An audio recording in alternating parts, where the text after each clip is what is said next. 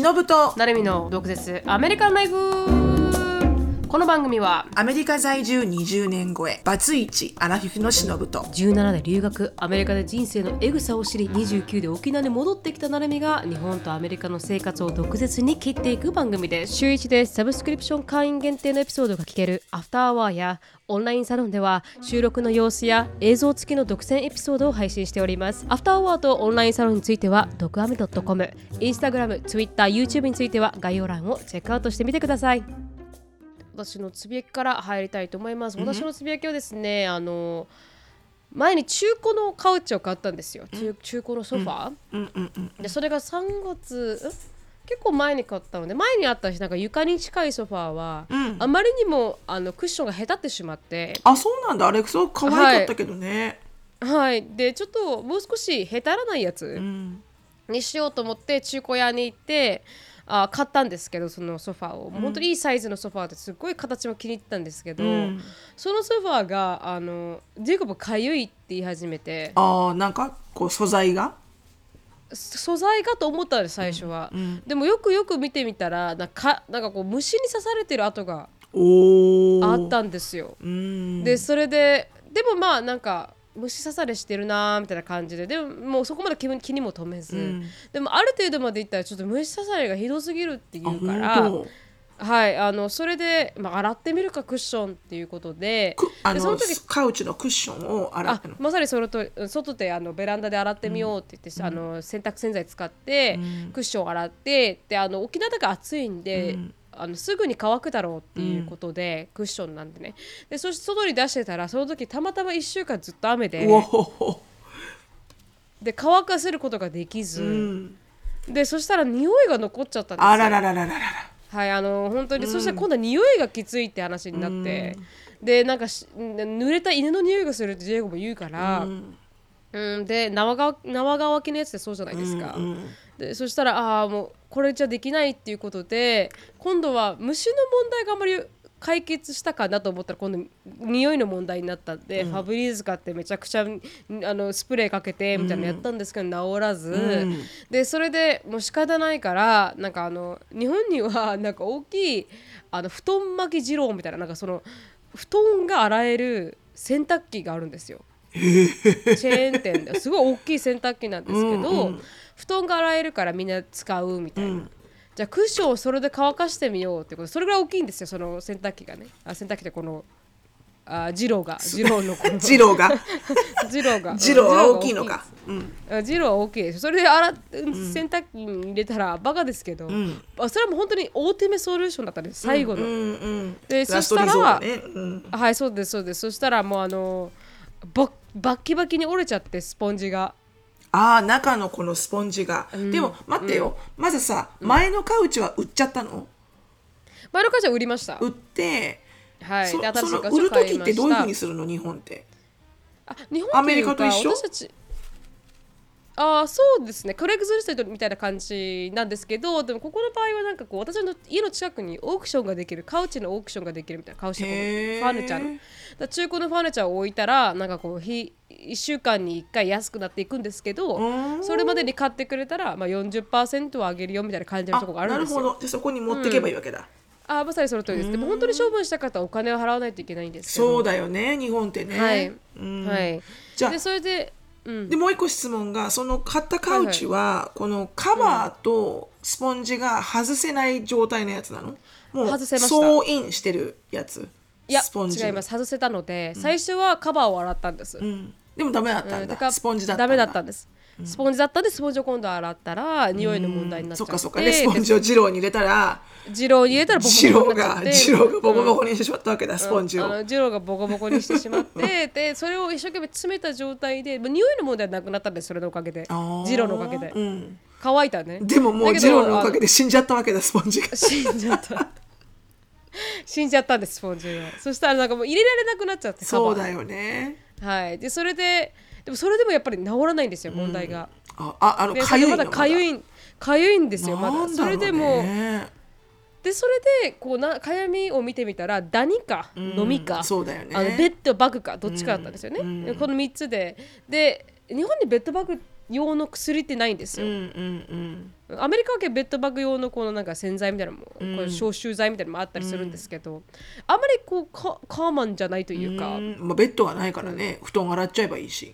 あまあそうなんですよね。でそれであの、まあ、し調べたら、やっぱあのダニかもしれないし飲みかもしれないってなって、もうジェイコブがもうこれじゃダメだからあのプロフェッショナルに連絡するってうん言ってプロフェッショナルに連絡したんですよこのベッドバグとかのプロフェッショナルに、そしたら「どういう症状ですか?」って言われて、うん。あ「ちょっと赤い点みたいなのがついてるんですよ」って背中に噛まれた後で「あベッドバグですね」って言われたんですよね。うんうんうん、でなんかあのダニはうわーってダダダダダってあの背中全体に赤くなったりとかするらしいんです症状が。うんであの飲みは見たら分かると飛んでるとそれぐらい大きいんだって言われてうん見ても分からないそれがあのザーって大きいただれでもなければ、もう完全にベッドバグだと思うって言われて。うんでベッドバグになってくるとあのすごい厳しいらしいんですよこの。殺すのが？そう殺すのが難しいって言って。うん。でベッドバグは熱に弱いんですけど、うん。その全体的に殺すってなったらもうほぼあの熱を使って、うん。家全体を温めないといけないとかっていうそういう結構めめんどくさい何？じゃあものすごいさ天気のカンカン照りな時にさ一日カウチを表に出すとかは OK なのかな、もし雨が降らなければそれよりもっと暑いあもっと暑くなきゃいけないんだ。本当にスチームぐらいでやらないといけないんですよね。でそれでこのもう私たち我慢でやらないということでもうカウチを外に出して、そしたら症状が少し収まったんで、だったらもうカウチにしかついてないと思うからって言われて、でもベッドバグで処理するんだったら6万以上だって言われて、えだったら新しいの買うも？でそれで買ったんですよもうすでに。で今日来るんですけど、この新しいカウチが。でそれでもうなんかこうそれからもジェイコブがあの、中古ファーネチャーのあの恐怖症になっちゃって。あーまあ特にそういうあのスポンジ系よね、そうなんですよね、うん。見えないじゃん。でベッドバッグ見えないし、特にベッドバグって木につくから、あ木につくんだあれって、はい、木について剥げ上がってきたりとかするんですよね。人間の温度とか。でも実際に噛まれても別にかゆかゆいんですけど害はないらしいんですよでも嫌だよね。まあそうなんですそうなんです。でも噛まれても感じない人もいるらしくて私は感じないんですよ、ん。それに免疫がある人は感じないから、噛まれて感じる人もいいてみたいな。免疫がない人はその唾液になんか反応するみたいな、まあ、結構難しいんですけど、でだから一回出してお金払ってそれを取りにき、取り取ってもらって処分してもらって今のカウチは。で新しいのが来るんですけど、もうあの、まあ、処理するためにはベッドバグを毎日あのなんですか毎日とか1週間に1回ベッドシートを洗って、1週間あの1回ちゃんとバキュームをしてとかっていう風にコンスタントにきれいにしていったら対処はできるらしいんですよ。うーん。うん。でもなんかそういうねあの古いカウチを買ったからこそ余計に金が出たっていううんあのので、はい、あの一もったいないなっ番。陥りたくないところだったよねそれね。あそうですそうですそうです。あの負のサイクル。そうわかるわかる。中古車を買ってずっと壊れるようなもんだよね、あそうですなんだよ。だったら新車買っときゃよかったよだったらみたいなねあそうなんですよ、うんそうなんですよね。そうなんですよね。く要はあの換算したら同じだけの金額が流れてるっていう、でもわからないもんね。それはもうリスクを取るしかないからさ。そうなんですよね、でそれでもったいないことをしたんですけれども、うんうん。まああの結局もうこれ以上私たちは中古のファーネチャーを買うことはないだろうっていう、まあ物によるよね。そういうさスポンジ系はやっぱリスク多いのよね。やっぱりね。リスク多いですね、うん。何が目に見えないしこれはカーテンとかさ、あのキルトとかさそういう布系よね、まあそのキルトとかは洗っちゃえばいいかもしれないけど、でもやっぱりほら、ね。あの家具とかさこう、そのし スポンジとかがないやつ布とかスポンジがないやつ家具とか、はい。なんかこそう収納本棚棚とか。そういうのは全然中古でもね関係ないじゃん。そうなんですよ。うん。でもあれだね。あのほらジェイコブはやっぱりあれじゃない？あのななみちゃんは免疫があるのは、それがやっぱ日本にずっといるいたものだからじゃないの？多分。なんとなあくだけど。ですかね。なんかでもやっぱりあのマーク・ロバートっていうこの YouTuber さんがいらっしゃるんですけど、あのすリスとかで実験する、リスオリンピックみたいなことをやってなんかリスになんか障害物競争させるみたいなあの昔 NASA で働いてた人なんですけどうん、その人の YouTube すごい有有名なんですよ。でそれ彼がたまたまベッドバグについてあのサイエンスサイエンティフィカリーにプルあのなんか紹介したものがあってどうやって、あのゲッドロブするかみたいな、うん駆除するかみたいなのも書いたまたまその動画が2ヶ月前ぐらいに出てて、うーん。うん、でそれによるとなんかやっぱ人によってやっぱ免疫がある人ない人がいるらしいです。土地柄じゃないん大丈夫土地柄ではなく、はい、人によってのこの免疫力っていうのがあるみたいで。だからマーク・ロバートさんは大丈夫だったんですよ。噛まれても全然痒くないっていう。でも他の人はそれに過反応する人もいたりなんかして。うんらしいです。あでもあの本当にこうアイデアが嫌だよね。目に見えないそこに虫がいるっていうのがもう私は耐えられない、そうですね、うん。確かに。たとえ反応してもしなくても、うん。耐えられない全部やったんですけどね、全部やって全部、ま、あのダメでした、ね 頑張りました。もうダメだ。だもうあれだね。そしたらもう中古のカウチは買わないってことだね。そうですね。一生中古のカウチは買わないと思います、うんだろうね、うん。いやー。でもあるあるだよ。みんなやる経験だよ、うん。そうですね私もそう思いました、私4回中古のカウチ買ったことあるんですけど、人生で、ん。初めてでしたそういう経験。でももしかしたら刺されてるのに気づかないっていうパターンもあるかもしれないですし、ね、あでもでもね前回ほら一緒にジェイコブとアパートで住んでる時もね、うん。あの中古で買ったやつだったじゃん？あれ別に問題なかったじゃん、だから全然問題なかったんですよね。人によるんだろうね人によりますね。でもやっぱ分かんないよね。どんな風な生活してたのかなんて分かんないじゃん見れないし。そうですそうです、うん、だから皆さん中古のカウチはやめましょうっていうこと、うん。何あの後から 金に金が出る可能性が、そうそう。まあ知り合いから買うのはいいと思うけどね。ああのこの人はね動物飼ってないしとかさか綺麗好きな人だしとかあったらなんかねいいような気がするけど。その通りだと思いますが、まあお疲れ様でした、はいあのそれでちょっとなかなか苦労しておるという感じですね、うん。でも今日来るんだね。今日来ます。はい、やっとあのー、高いやつが来ます、でもね まあそこまで考えて毎日座るから。まあそうなんですよね、確かに。毎日使うものはねあの ある程度お金使ってもいいと思う。減価償却がしやすい。ああ確かにその通りですね、うんタックスライトオフですからね。そうそうそうそう。はい。えっとですね私のつぶやきはうん。あの母親がもう81なわけですよね、81かな。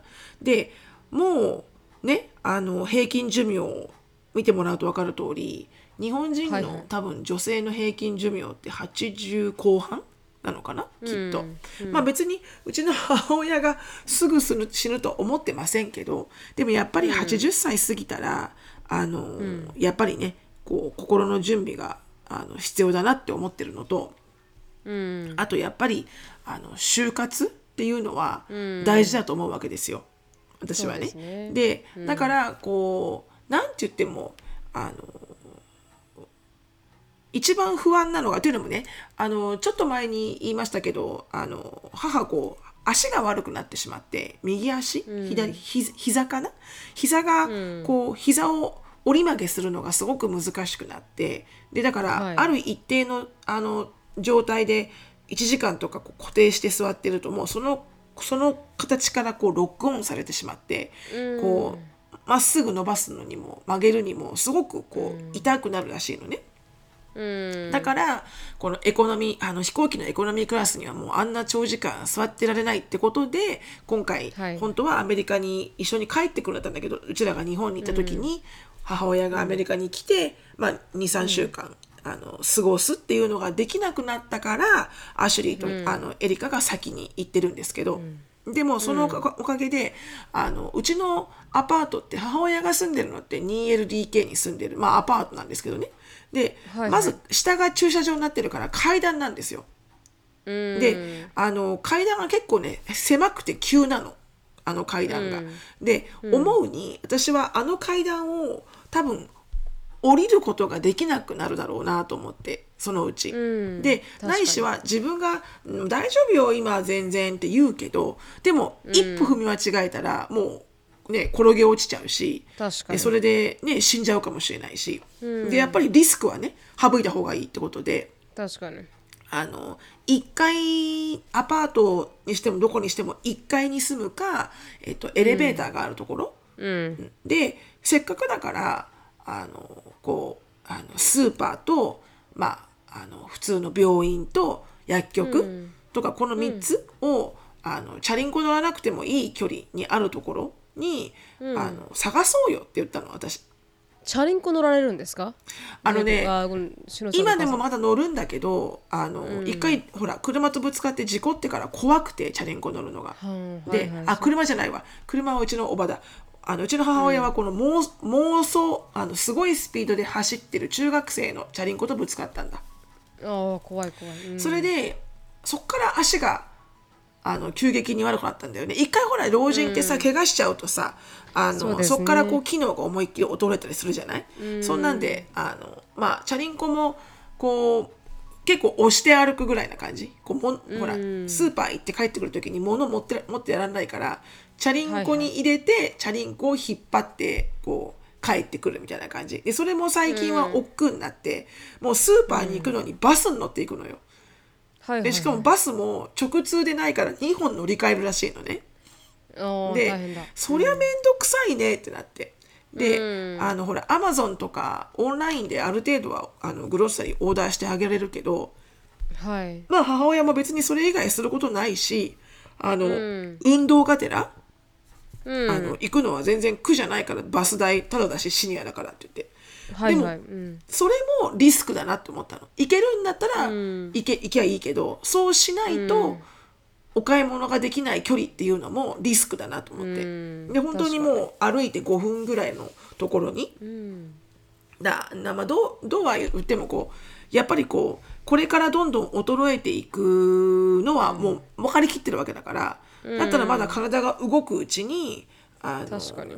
引っ越しした方がいいんじゃんって話をしてて、したらもうものすごい母親がそれに対してもアレルギーなのよ。アレルギーっていうかあまあ面倒くさいっていうのもあるし、まあで、もっと言うとあのやっぱりほら引っ越し代もお金かかるしで、彼女の中でもっと嫌なのが物を処分する決断をするのが嫌なのよすっごく。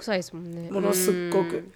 でこうやもともとがあの人ちょっとこうホーダーなところがあってあの、こう物をこうなんつうのホーディングって。集めちゃうんですもんね。あ集めは、うーんとね自分捨てられない？そうそうそう捨てられない、そう。貧乏症だからやっぱ物がすごくなかった時代から生きてるからさ、あの使えるものを捨てるっていうのにものすごい抵抗があるんだよね。でもっと言うと周りの母親うちの母親の周りのお友達がいろいろくれるわけよ。母親に。はいはい。これもう使わないからいるとかこれもう着ないからいるって言われると、特に自分は使わないないしは着ないのに、うんももらっちゃう。らってしまうのよ。いつか使えるだろうとか、これをこうしようってもらってしまう。だから物が多いのうちすっごく。うん。でそれを私があの母親に「でもさ」ってあのもうもう決断して片付けなきゃいけないんじゃんって言って。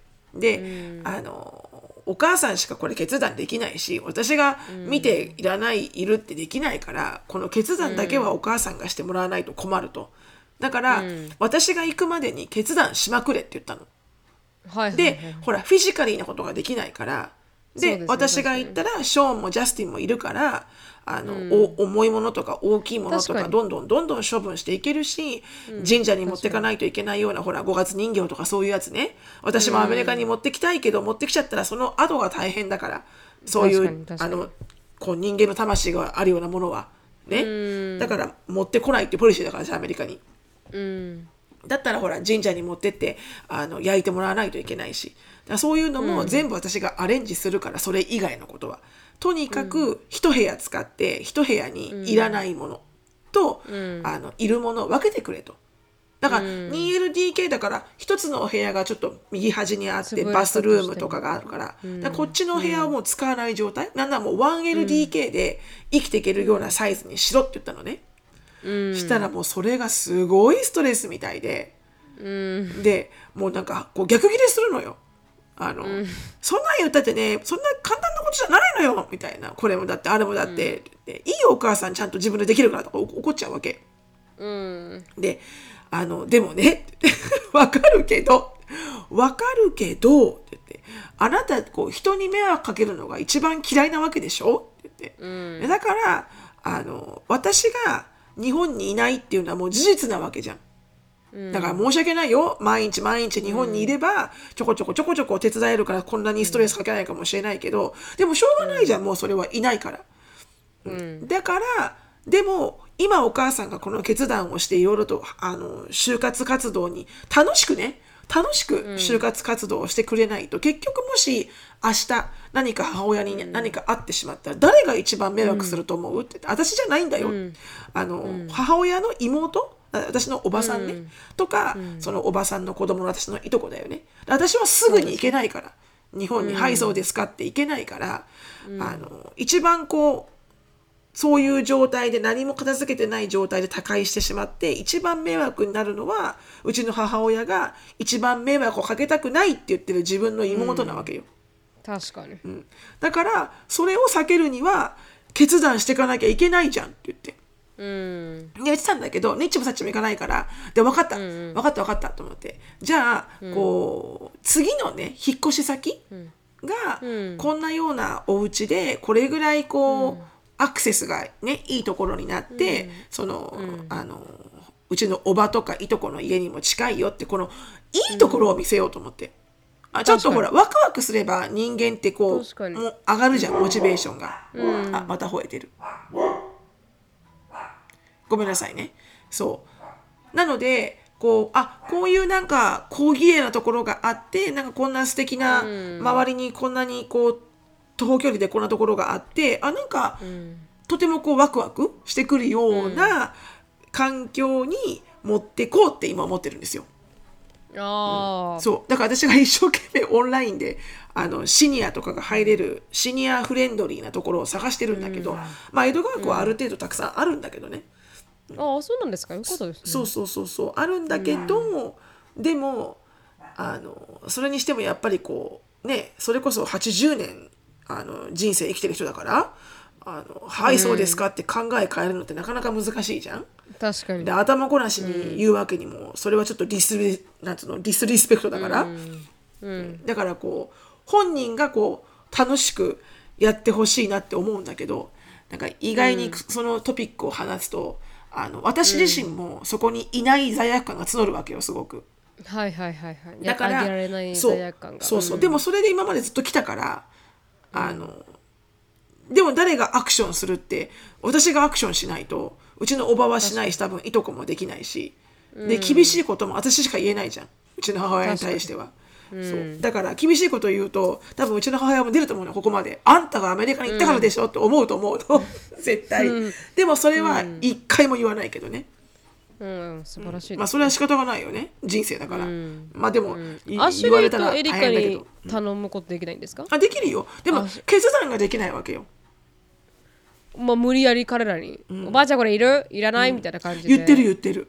そうするとねそうするとねあの、あーちゃん切れるんだってあやっぱ切れるんだ、やっぱね孫にもこれは消えるのよ。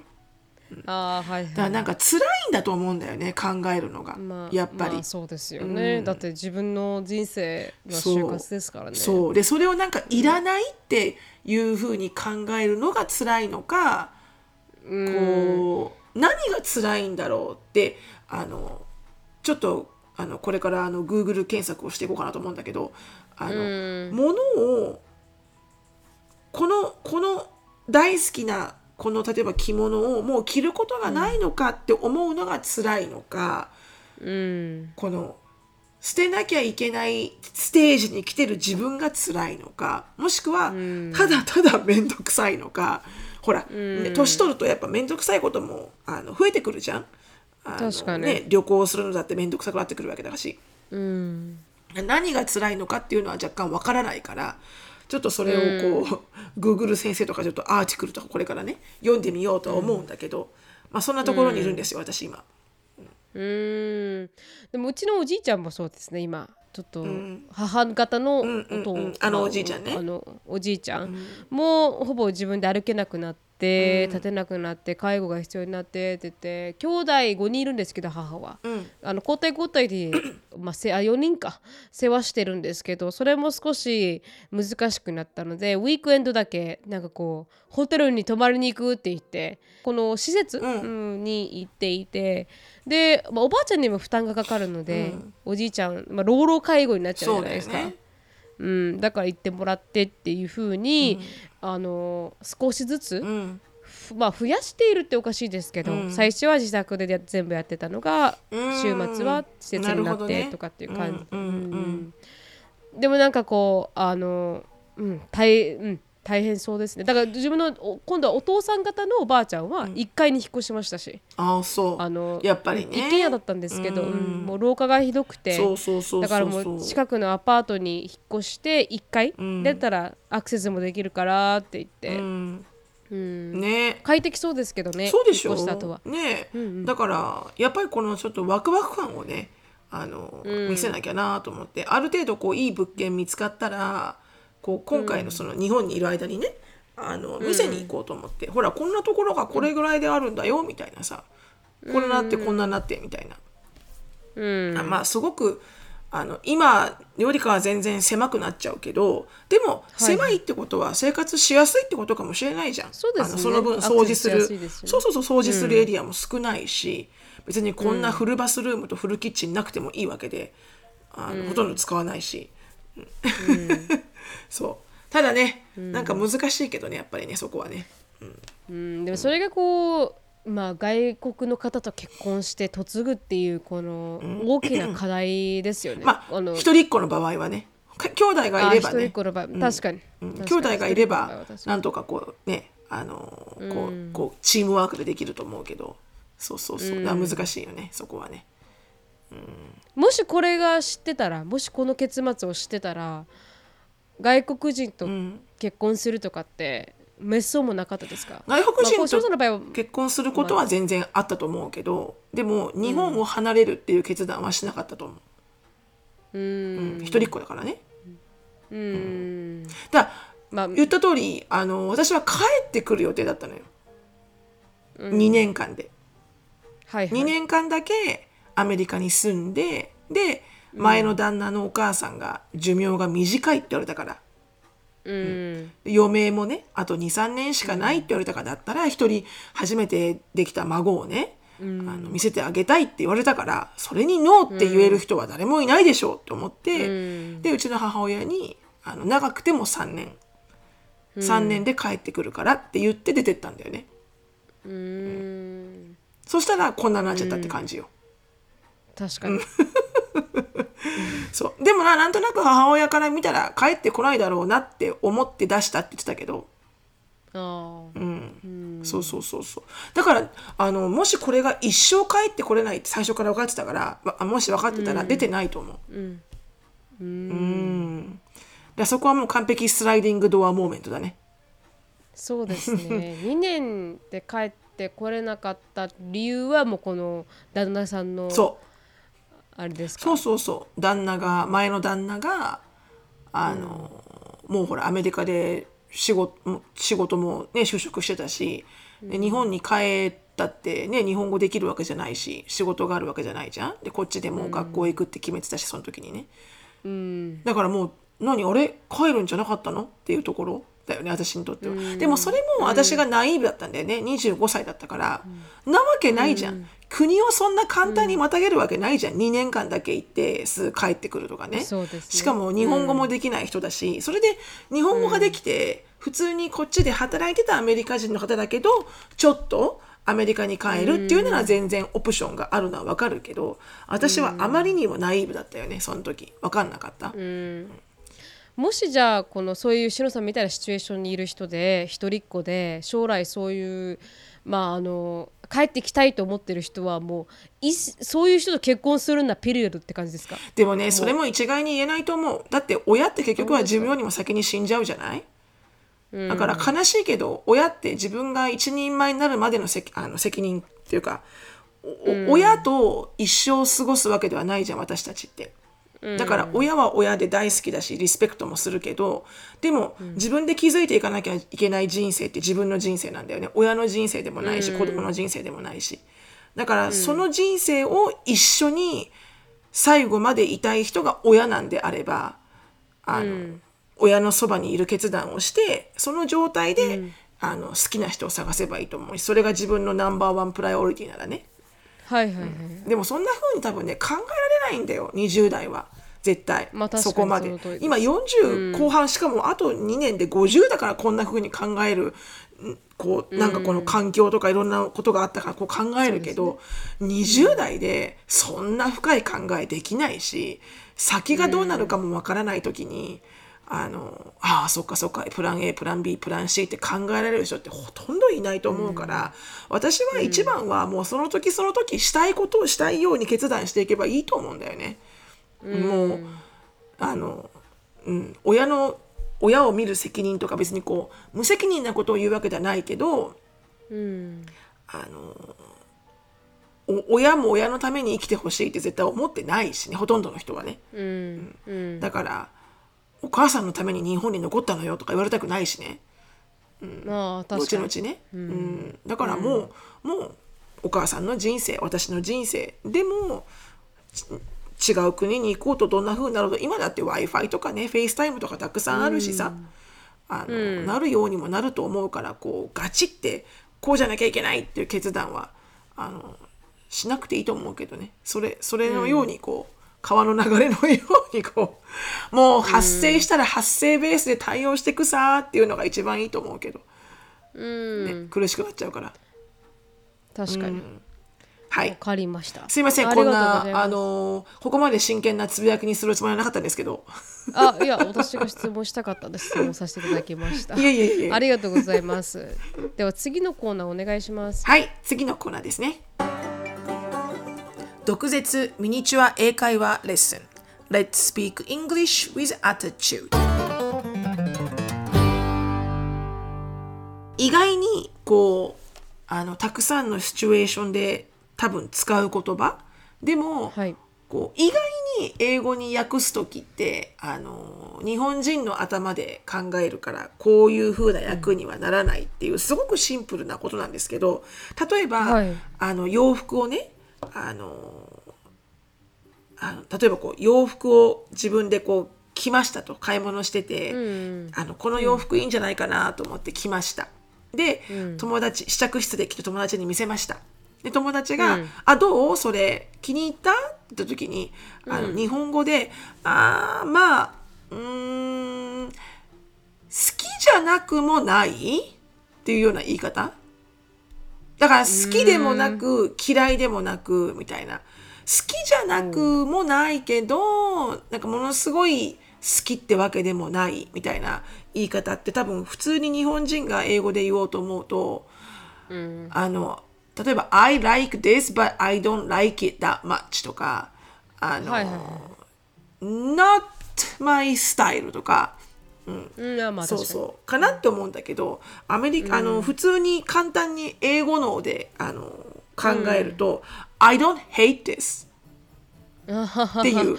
ただすごく簡単じゃん、嫌いじゃないっていう言い方、うん。嫌いじゃないよ、まあ、好きでもないけどねっていうニュアンスが、I, don't, I don't hate this っていうのが私は意外に出てこなかったのよ。確かに。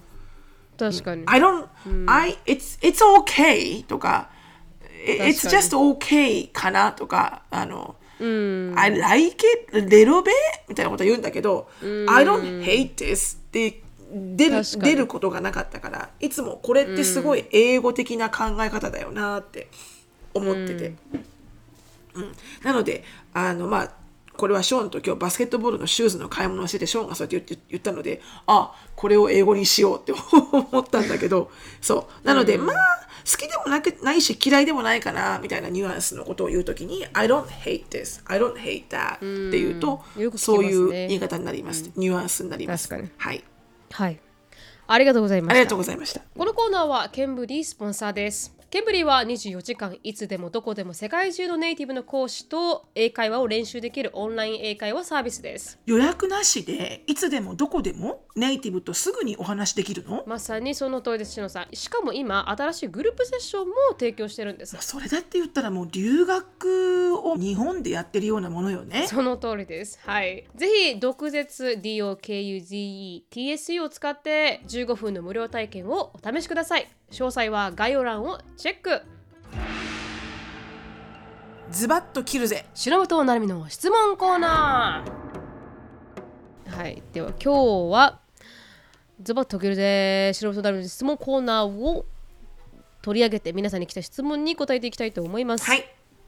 はい、今日の質問はですね、オーバーデューなので、皆さんの質問。そうねこれ前回やってからちょっと時間かかってるよねはい、立ちましたね。じゃあ行きたいと思います。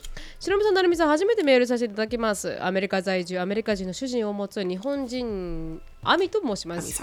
今日は特にアメリカでの思春期の子供の子育てをしてきしてきたしのぶさんに相談したいことがあります。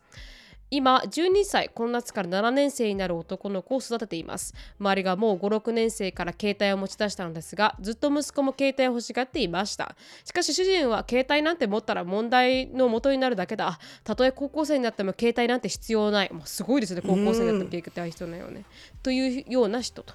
私は子供あ息子だけ携帯を持っていなくて友達が連絡友達と連絡が取れなかったりグループテキストの中に入れなくて自分だけ仲間に入れ入れなくて寂しいつまらないと言われるともう今の時代私の子供の頃とは違うし携帯を持つのも息子がどこにいるかや送り迎えの際連絡が取れたりと便利な面もあるしと思い主人を何とか少しずつ説明説得しやっと先日携帯を買って持たせるようになったのですがちょうど夏休みに入ったばかりなのもあり一日中携帯を見るようになってしまい YouTube や Spotify などの履歴をチェックすると12歳が見たり聞いたりする内容でないものが出てきたり グループテキストなどもかなり悪い言葉を使うようなお友達も何人かいて息子に悪影響を与えすぎだと主人が携帯にかなり細かい利用制限をかけてしまいました。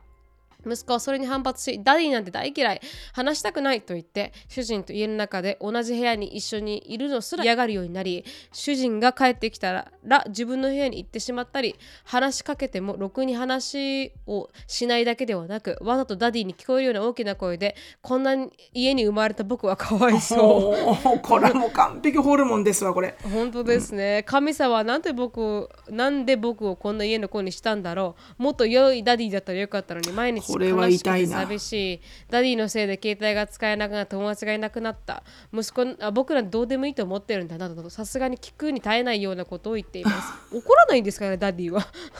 私の父親だったらガンって出てますけどね、うんうん。何を言ったと。ね本当に。出ていけと。そうそう、この家に住めてるだけ幸せと思えって言われますけどね。おな roof が over your head にあるだけで、そうそうそうそう。どれだけ何十万人の子供よりも幸せだと思ってるんだって言われますけど、だ。アフリカに行ってこいだしよね。こんな態度の息子を主人が許すはずもなく、もちろん悪態をつく子供の携帯の利用制限を緩めてあげる選択肢もなく、主人も息子が心配だから制限をかけているだけであってあ息子に別に息子に意地悪をしたくて制限をかけているわけではないことも私は分かっているのである程度の制限は必要だと思っていますが息子はやはり子供でそんなことを言っても心には響かず他の友達ができることがなぜしてはいけないんだ細かすぎるんだとかなん何でもチェックされるのがかなり嫌なようです。もちろん気持ちもわかるんですがやっぱり息子が悪い道にそれていくのを見逃すわけにもいかないしまさに親の心子知らずとはこのことで関係を平行線のままです。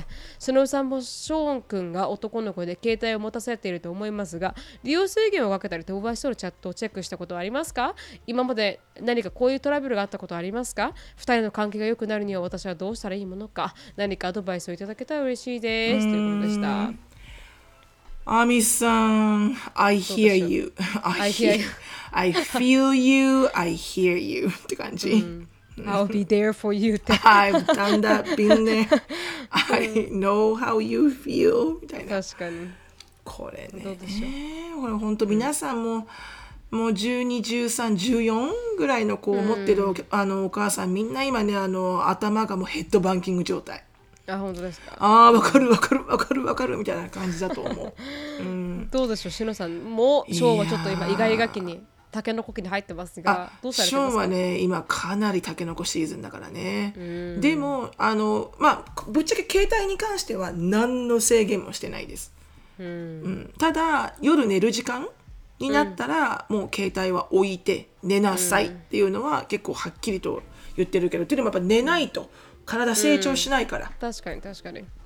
あんたバスケやるのに成長したいんでしょ、成長ホルモンは夜の10時からだよ、寝てないと You wasting your あのあの chance of growing だよって言ってるから、まあだからそれぐらいは結構き厳しく言ってるけど、あのあとはこのゲームをやってる時に XBOX とかのゲームをやってる時にすごい友達とこうオンラインで自分はヘッドフォンしてるから会話の中に入ってるからわからないと思うんだけどもう F だの C だの B だのすごいわけですよ、はいとなってるし、はいだからそれは部屋の中に閉めてやっているからあなたのプライベートだと思うけどでも聞こえるから、確かに。他の人たちにうちらにもね、だからトーンダウンしなさいっていうのは言ってるけどでもそれ以外は何の制限もないんですね。でおそらくあの、私もねまだまだまだまだ私はショーンのタケノコ機に今ディールしてるのでちょっとはいはい。女の子のタケノコとタケノコとはちょっと違うなって思ってるんだけど男の子タケノコがですね。男の子タケノコが、うんなんともちょっと説明はつかないんだけど、はい。あのでも私エリカの時にはこうだったんですよ。エリカって中学校でやっとみんなが携帯持つようになってきて中学校後半で、それまでは携帯なかったんですよね、エリカって。はいはい。でだから中学校本当にセブンとかセブンそれだったかなで携帯持つようになって、であの高校生になったわけですよね。だからすごい怖くてあの、誰と話してるのかなとかどんなこと言ってんのかなとか、変な人に捕まってないかなとかってすっごい携帯チェックしたのエリカの。うん。で7年生8年生はチェックしててで高校生になった時にエリカに「いい加減それやめてくれないか」って言われたんだよね。ああ、はいはいはい。もう私も、あの分かってるからこの,、あの携帯ワールドでどういうふうに生きていくかが。でわ間違ったことはしないしって言って、あのやっぱプライベートな世界だからもうお母さんにチェックしてほしくないって言われてまあそりゃそうだよなと思って、でそれまで別にエリカがすごくそこで怪しい人と何かをチャッチャチャットしたわけでもなければ、あの間違ったウェブサイトをダウンロードしたわけでもなければこう、間違った買い物をしたわけでもないから、あのいいやと思ってこう高校1年からもう劣行したんですね。うん。でその経緯があってでアシュリーはもうずっと小学校から小学校の高学年だから6年生ぐらいから携帯がアシュリーはあってで、ショーンはショーンも同じか、えー12歳ぐらいから携帯があるんですよね。で、アシュリーとショーンに対しては一切制限したことなくて私、だからエリカは怒るんですけど、まあでもそれを踏まえた上であの思うのは、あのまずなぜお父さんとお母さんがそういうふうにしてるのかっていうのを腑に落ちるまで話した方がいいと思うのね。うん。あなたのことが嫌いでやってるわけじゃないしあなたのことを信用してないからやってるわけじゃなくて、あのまだ携帯電話車と一緒だよね車って運転免許取りました、じゃあわーいって一人で運転できるアメリカでできないんですよ、ろ八あの5年間以上運転免許を持っている大人と一緒に60何時間っていう時間を費やさなきゃいけないんですね、うん。だそれと同じって言ってあげればいいんじゃない？携帯っていうものは、あのすごくこう図書館みたいにすごくいい便利なものにもなる反面、たくさんいろんな犯罪にもあなたが知らないところで使われてしまうすごく怖い機器だから、ね。だからどんな風にあの使えるかっていうのは使いながらあの、指導していかなきゃいけないから、あのこうモニタリングするのはあなたのあの安全のため。うん。でそこは理解できるんだけどきっとこの汚い言葉を使うなとか、あのこのウェブサイトに行くなっていうのは、あのまあ、もちろんそこはちょっとファインライン難しい、あのある程度こういうのは見てほしくないしこういう言葉は使ってほしくないなって、まあ、もちろんその友達だけにしときなさいみたいなことは言ってもいいと思うけど、あのここはもう100%コントロール多分できないところ。できない。うん、だって別にどこまでも見てどこまでも喋って消しちゃえばいいわけじゃんそんなの。確かに親が見る前に、そしたらもう意味ないじゃん言ってる意味が、うん。見てる意味もないしそんだけお互いにすごく嫌な時間だし、うん。だったらなぜしてほしくないかなぜそうなのかっていうのを言ってあの子供に分かってもらっておく。でも多分するけどね子供はきっと。うんただ1年間はそうさせてくれって私ならね言って、でまあその後はもう信用してあげるしかないよね。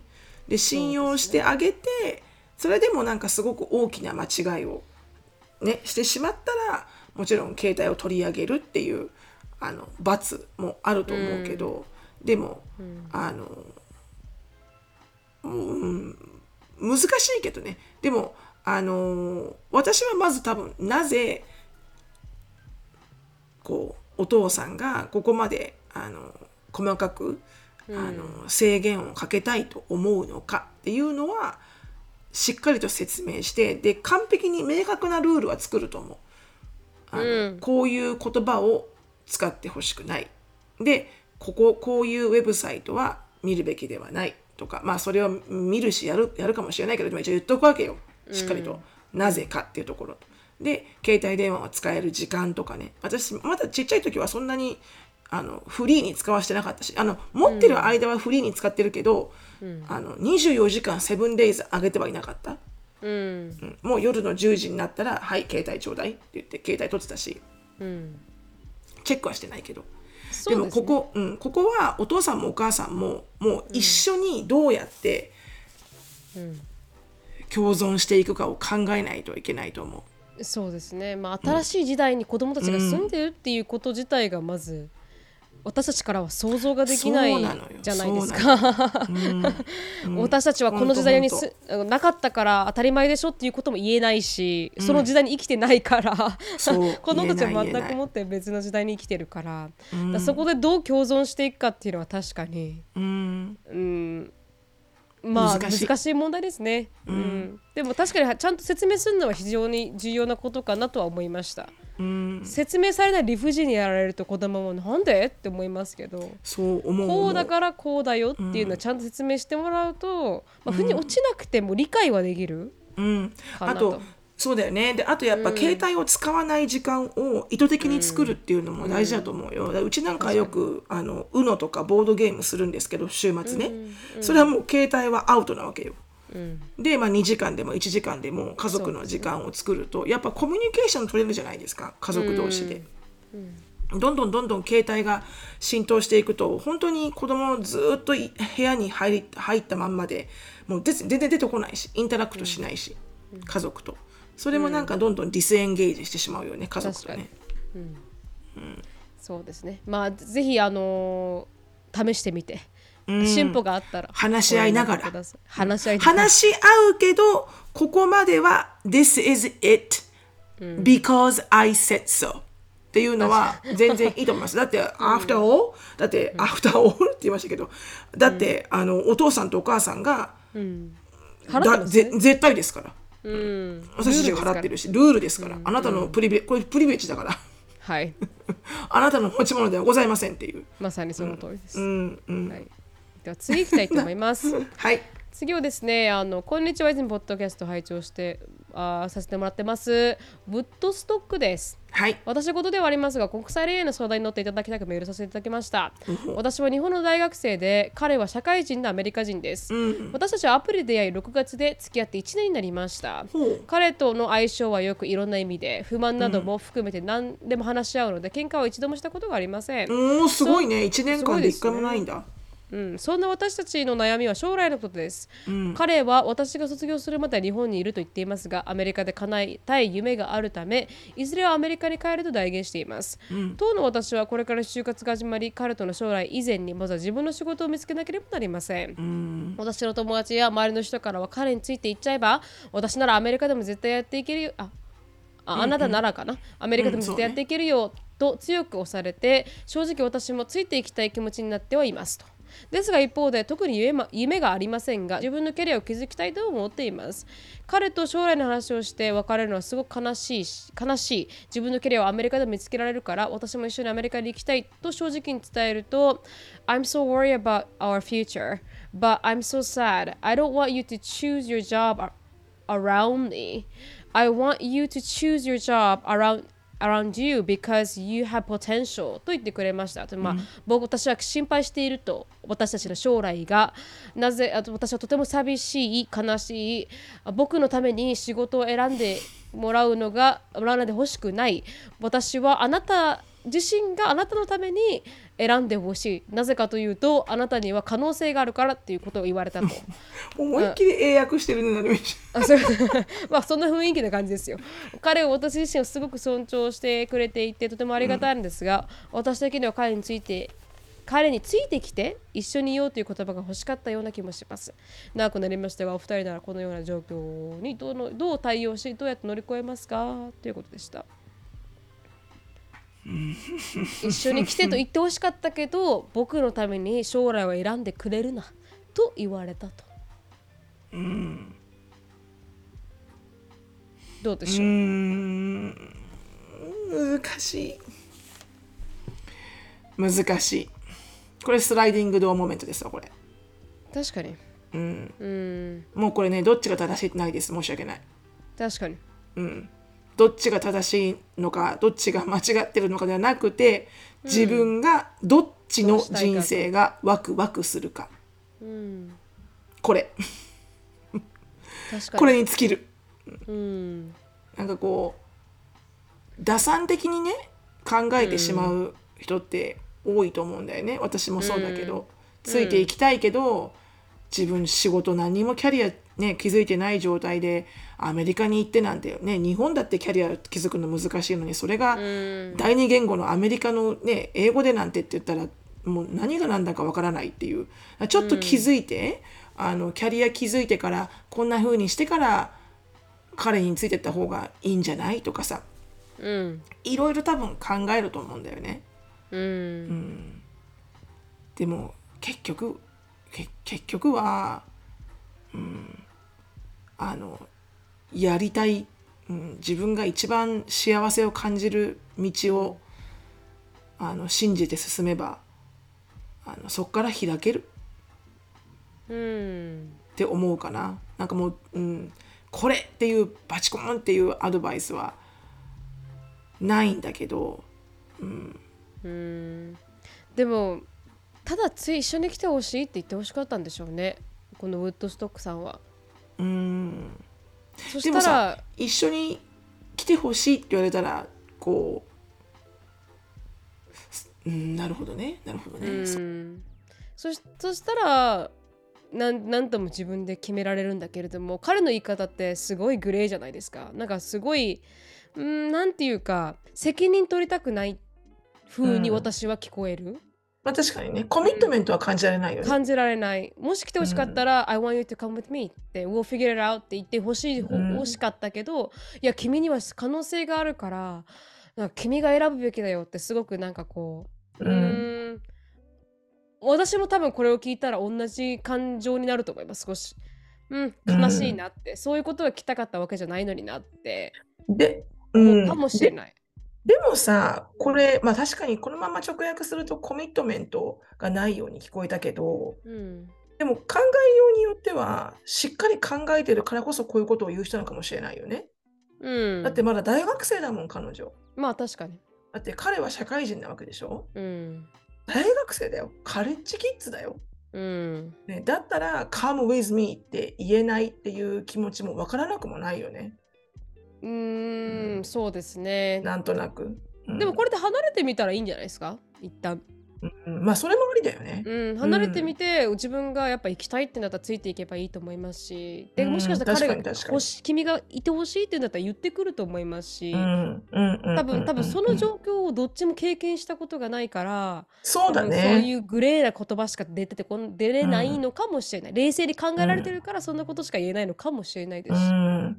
そうだね。それが意外に一番いいかもしれないね、うん。就職してみるそうですね。ね彼女は。うん。で彼も彼でアメリカで独り立ちしてみる、してみる、うん、うん。でそれでどう自分たちがいつ、まあ、将来運命であれば一緒にいるじゃないですか、結局のところ、うん。でした。なので一回離れてみるっていう選択肢をして、で将来見据えてみてもいいのかなっては思いましたそうですね。はい。うん。うん頑張ってくださいね。頑張ってください、すいません私たち本当あの質問に答える才能はそこまでないですね。時間がもう2個で2個で2あのね個でずっとそうなんですよ。あの、なんつったって、ほら、プロのカウンセラーではないのでね。うん、しどろもどろでございますので、いつも。うん、時間かかっちゃいます、正解いつもございます、もう1うんほんとほんと時間経っちゃいますんで、もなんかこう、短めのないの？の、短めの。いや短こうめサクッとですかサクッと送っていただいた。次につなげてもいいかなとは思いますけど。うん。あーまあ短いのはありうん。そうですね。まあ短いのはありました。うん。それに答えますか、うん、そうだね。うんまだあと5分ぐらいあるからね。じゃあ分かりました。じゃあいきます、あー、しのぶさん、なみさん、お疲れ様です。今年21歳になる大学生のはるかです。私は去年の夏から付き合っている彼氏、過去日本人とインドネシア人のハーフ、ほぼインドネシアがいるのですが、どちらとも一人暮らしで、週に2回程度家、彼の家に泊まりに行きます。しかし、母はそのことを怒っており、オンラインで見れる電気代で泊まっていることがバレます。どうやったらバレるんだ？何回もオンラインで見解見れる電気代？電気代で止まってる言ってることがバレます。使ってないからかな。何回も喧嘩になりました。周りの友達カップルもお泊まりが普通で親も許しているらしいです、私の母だけが許してくれません。このまま泊まりに行くことを続けるなら留学費用を今年の秋から半年は出さないと言っています。私い。はどうすればいいでしょうか？お二人の意見をお願いします。もうそれはもうはるかちゃん分かってる答えは、泊まりに行かない、そうですね。留学のが重要ですからね。ちょっとだけ泊まりに行かない。とか泊まりに来てもらえばいいじゃん、確かにそん確かに話でしょ、うん。そうでしょ？うん。スマートになろうはるかちゃん、うん。うんそうですね。大丈夫。お母さんただ心配なだけだから。確かに確かに、留学費用は出してもらおう、うん、留学していて何をしているんだと思われてるかもしれないですけど。はるかちゃんのお母さんに言えることは、まあ、と登園からのコントロールはできない。